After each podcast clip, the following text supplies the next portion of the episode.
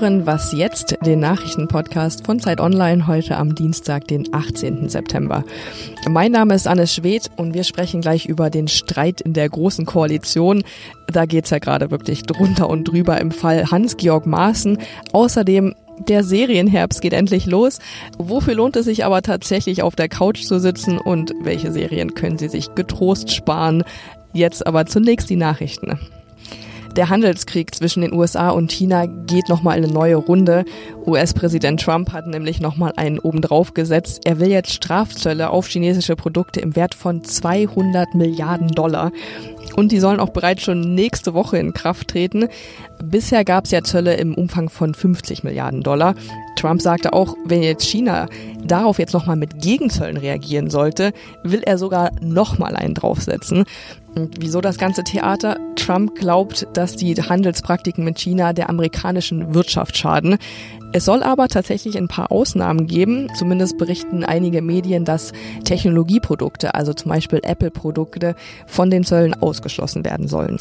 Südkoreas Präsident Moon Jae-in ist nach Nordkorea gereist, um sich dort mit Nordkoreas Präsident Kim Jong-un zu treffen. Der Empfang am Flughafen sah tatsächlich auch noch recht herzlich aus. Jetzt soll es aber ins Eingemachte gehen. Bei dem Treffen heute geht es um atomare Abrüstung.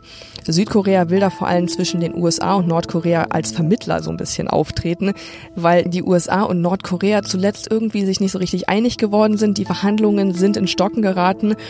Es war nicht ganz klar, wie, wann und was jetzt überhaupt abgerüstet werden soll. Die USA hatten deshalb auch zuletzt die Zweifel geäußert, ob Nordkorea überhaupt bereit ist, Atomwaffen zu vernichten. Die Menschen in der Rebellenhochburg Idlib in Syrien können zumindest ein bisschen aufatmen. Russland und die Türkei haben sich nämlich darauf geeinigt, eine kampffreie Zone einzurichten. Damit soll diese vermutete humanitäre Krise abgewendet werden, weil Russland steht ja in dem Konflikt auf der Seite von Syrien und Syrien hatte geplant, diese Rebellenhochburg anzugreifen, um eben die Rebellen aus der Region zu vertreiben. Die Türkei war von Anfang an dagegen und hatte Angst, dass quasi durch den Angriff sich neue Menschen, neue Flüchtlinge auf den Weg in die Türkei machen könnten. Der Redaktionsschluss für diesen Podcast ist 5 Uhr.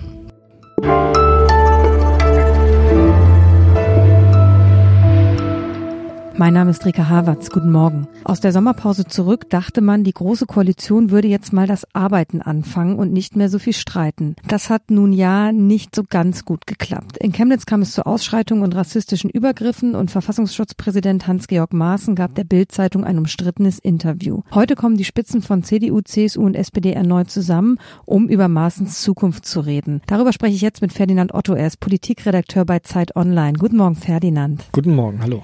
Wir reden ja in diesen Tagen häufig hier miteinander, weil es in der großen Koalition schon wieder nicht läuft. Zeichne für uns noch mal kurz die Frontverläufe in der Causa Maaßen nach. Fangen wir mal bei dem einfachen Teil an. Die SPD will, dass Maaßen zurücktritt. Das hat die Parteiführung einhellig so gesagt. Bei der Union wird es dann schon komplizierter. CSU-Chef und Innenminister Seehofer hat sich hinter Maaßen gestellt, hat ihm das Vertrauen ausgesprochen. Ob das allerdings für seine ganze Partei gilt, ist nicht so klar. Ministerpräsident Markus Söder hat am Wochenende noch in einem Interview gesagt, sinngemäß, es sei den meisten Leuten relativ egal, wer Verfassungsschutzpräsident ist. Das heißt ja übersetzt so viel wie ich will damit nichts zu tun haben, ich will mich dazu nicht äußern, lasst mich bloß in Ruhe machen. Ja, und dann bleibt noch die CDU, da ist es auch ein bisschen unklar. Einige CDU-Politiker, Fraktionsleute haben sich hinter Maßen gestellt. Aus dem Merkel-Lager ist das anders. Jetzt berichtet auch die Welt, dass Merkel sich wohl entschieden haben soll, Maßen muss diesen Platz an der Spitze des Bundesamts räumen. Eine Bestätigung dafür gibt's allerdings noch nicht. Wem schadet denn dieser Konflikt, der komplett unübersichtlich ist, wie wir gerade gehört haben, denn am meisten? Kann man das überhaupt sagen? Seehofer, Merkel, der SPD gar? Also der SPD schadet das zurzeit nicht. Ich glaube, die hat mal wieder ein Thema gefunden, wo sie einigermaßen souverän bei einer Linie bleiben kann, mit dem sie auch punkten kann, wo sie überzeugen kann. Ja, wie so oft, wenn sich Merkel und Seehofer streiten, gibt's eigentlich nur Verlierer. Seehofer ist mit seiner Linie großes Risiko eingegangen, sich so offensiv hinter diesen Verfassungsschutzpräsidenten zu stellen. Das kann am Ende natürlich bedeuten, dass er auch zurücktreten muss oder entlassen werden wird. Und Merkel sollte sie jetzt jetzt wirklich auf einer Abberufung beharren, ja, geht natürlich auch das Risiko ein, dass sie damit einige aus ihrer eigenen Fraktion oder ihrer eigenen Partei vor den Kopf stößt, die vielleicht eher Richtung Seehofer-Maßen tendieren. Es ist einfach schlechte Stimmung für alle Beteiligten. Wenn wir jetzt mal ganz optimistisch sind und glauben, dass es die Koalition irgendwann einmal schafft, wieder über Themen zu sprechen, was wäre denn da eigentlich gerade dringend? Ja, also eigentlich äh, die Woche steht schon an, ein mega wichtiges Thema, der Wohnungsgipfel. Das ist ein Thema, was derzeit, glaube ich, alle Deutschen mehr oder weniger direkt betrifft. Ja, die Deutschen sind eine Nation von Mietern. Die Mieten nicht nur in Ballungsgebieten, sondern auch darüber hinaus steigen. Wir haben im Sommer die Dürre erlebt. Wir erleben gerade den Hambacher Forst. Die Diskussion um die Braunkohle ist wieder da. Also Klimapolitik und was irgendwie auch völlig aus den Nachrichten verschwunden ist, Außenpolitik ist auch noch nichts gelöst. Wie es weitergeht mit der Europäischen Union, wissen wir auch noch nicht. Also ich würde mal sagen, ich glaube, das Urteil ist safe. Die Koalition ist einfach zu sehr mit sich selbst beschäftigt zurzeit.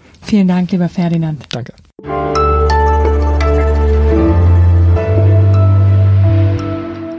Und sonst so? Kommen wir zu einem nicht ganz so erfreulichen Thema, nämlich den Zecken. Die fühlen sich gerade in Deutschland so richtig wohl, denn die Hitze hat sogar Gattungen angelockt, die normalerweise in Afrika, Asien und Südeuropa leben. Wissenschaftlerinnen und Wissenschaftler der Universität Hohenheim und des Instituts für Mikrobiologie der Bundeswehr in München haben Funde mehrerer, so Achtung Konzentration, sogenannter Hyalomma-Zecken untersucht und sie sind beunruhigt. Die können nämlich nicht nur den Erreger des Zeckenfleckfiebers, sondern auch den viralen Verursacher des gefährlichen Krim-Kongo-Fiebers übertragen. Hyalomma Sommerzecken sind wesentlich größer und können an ihren gestreiften Beinen erkannt werden. Die Forscher befürchten, dass sich durch die guten Wetterbedingungen immer mehr tropische Gattungen in Deutschland ansiedeln. Hiesige Zecken sind bisher als Übertrager von Borreliose oder der Hirnhautentzündung FSME bekannt. Also nach dem Waldspaziergang nicht den Zeckencheck vergessen.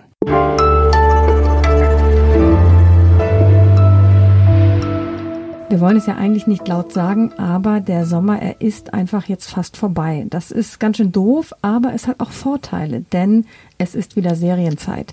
Aber bei all den Angeboten auf Netflix, auf Amazon Prime und ja, auch im Free TV, da kann man schon mal den Überblick verlieren, was sich denn jetzt wirklich lohnt. Für uns schaut sich Caroline Ströbele durch fast alle Serien. Sie ist Kulturredakteurin bei Zeit Online. Hallo Caroline. Hallo Rike. Wage doch mal einen Ausblick auf den Serienherbst. Wird er gut? Ja, es stehen also auf jeden Fall einige spannende Produktionen an und viele große Serienmeister, wenn man das schon so sagen kann, machen ihre neuen Projekte und stellen die vor. Es hat jetzt schon angefangen mit Mania Maniac, das ist der True Detective Regisseur, der hat eine völlig irre psychedelische ja, Psychotherapie-Serie gemacht. Es geht um zwei Leute, eine Frau, einen Mann, Emma Stone und Jonah Hill spielen die, die sich in einem obskuren psychiatrischen Projekt wiederfinden, wo sie drei Pillen nehmen müssen und sich damit sozusagen selbst heilen sollen. Und es geht natürlich alles schief und das Interessante an der Serie fand ich, dass sie so überhaupt nicht einordnenbar ist. Also man kennt ja irgendwie so diese typischen Trailer, wo man genau weiß, weiß, okay, es geht genau um dieses und jenes und bei Maniac weiß man also auch während des Schauens ganz, ganz lange oder eigentlich bis zum Ende nicht, ist das jetzt eine Komödie, ist das ein Drama, ist das jetzt ein Psychotherapie-Thriller? Es ist einfach alles zusammen und ich bin immer sehr froh darüber, wenn jemand mal sich so traut, Genres irgendwie zu durchbrechen und zu sprengen und das tut er hier auf jeden Fall. Maniac läuft Ende dieser Woche an auf Netflix, aber auch im Oktober und November geht's natürlich nochmal richtig los. Die zweite Staffel vier Blocks kommt und Lena Dunham hat ein neues neues Projekt. Camping heißt es. Da geht es also ein bisschen über die nächste Generation an neurotischen Großstädtern, so die End-30er und 40-Jährigen. Das wird sicher sehr interessant. Deutschland 86 läuft an auf Amazon diesmal. Deutschland 83 lief damals noch auf RTL, war im Ausland ein riesengroßer Erfolg, hierzulande nicht so. Also da bin ich sehr gespannt, was die draus machen. Und natürlich im November House of Cards, nur mit Mrs. Underwood. Und von deutscher Sicht kommen noch zwei Projekte. Das ist die Serienadaption von Das Parfum und neben vier Blogs noch eine zweite Gangster-Serie, diesmal auf Netflix, Dogs of Berlin heißt die. Gibt's denn was, wo du sagen würdest, das muss man gucken? Von den Dingen, die jetzt gerade laufen, fand ich lustigerweise eine Serie am tollsten, die schon im August angelaufen ist, also wirklich in der absolut toten Serienzeit. Die heißt Sharp Objects und ist ein ganz dichtes, tolles Drama, so die klassische Geschichte Geschichte eigentlich. Journalistin kommt zurück in ihre Kleinstadt im, in den Südstaaten. Es, es sind Morde an jungen Frauen passiert. Sie soll den großen Text schreiben. Oft ist der Protagonist männlich. Hier ist es eine Frau, die aber sehr, ja, viele Attribute hat, die man sonst zu diesen Lonely Rider-Typen zurechnet. Sie hat ein schweres Alkoholproblem. Sie ist selbstzerstörerisch unterwegs. Sie hat eine dunkle Vergangenheit und ist so völlig unfähig, eigentlich Beziehungen zu irgendjemand einzugehen und ist trotzdem ganz toll anzuschauen. Und das Ganze ist so düster gefilmt und äh, hat so einen totalen Sog. Also man kommt da irgendwie gar nicht raus. Und gibt es auch was, was wir uns sparen können? Ja, gibt es natürlich, ehrlich gesagt, relativ viel. Ich habe jetzt letztens äh, mich sehr aufgeregt über eine Serie, die im Bayerischen Rundfunk lief. Die hieß Servus Baby. Und ich komme aus München und liebe die alten Münchner Serien von Kiroyal bis Monaco Franze und bin deswegen natürlich springe ich dann auf sowas immer mal auf und denke mir, vielleicht ist es ja ganz schön, vielleicht haben sie sich was einfallen lassen. Es ist letztlich ein Versuch, Sex in the City in München der Heutezeit zu inszenieren. Es geht um vier Frauen. Die eine wird an ihrem 30. Geburtstag von ihrem Freund verlassen, der ihre Arbeitskollegin geschwängert hat. Und es geht eigentlich die ganze Zeit nur darum, wann findet man jetzt den Mr. Right und sitzt dann am Flaucher und trinkt Prosecco. Und es sind so alle doofen München-Klischees ausgebreitet, die es so gibt. Das kann man sich sparen. Okay, das gucken wir uns alle nicht an. Vielen Dank, liebe Caroline. Das war's für heute bei Was Jetzt, dem Nachrichtenpodcast von Zeit Online. Eine neue Folge gibt's morgen wieder. Bis dahin. Ich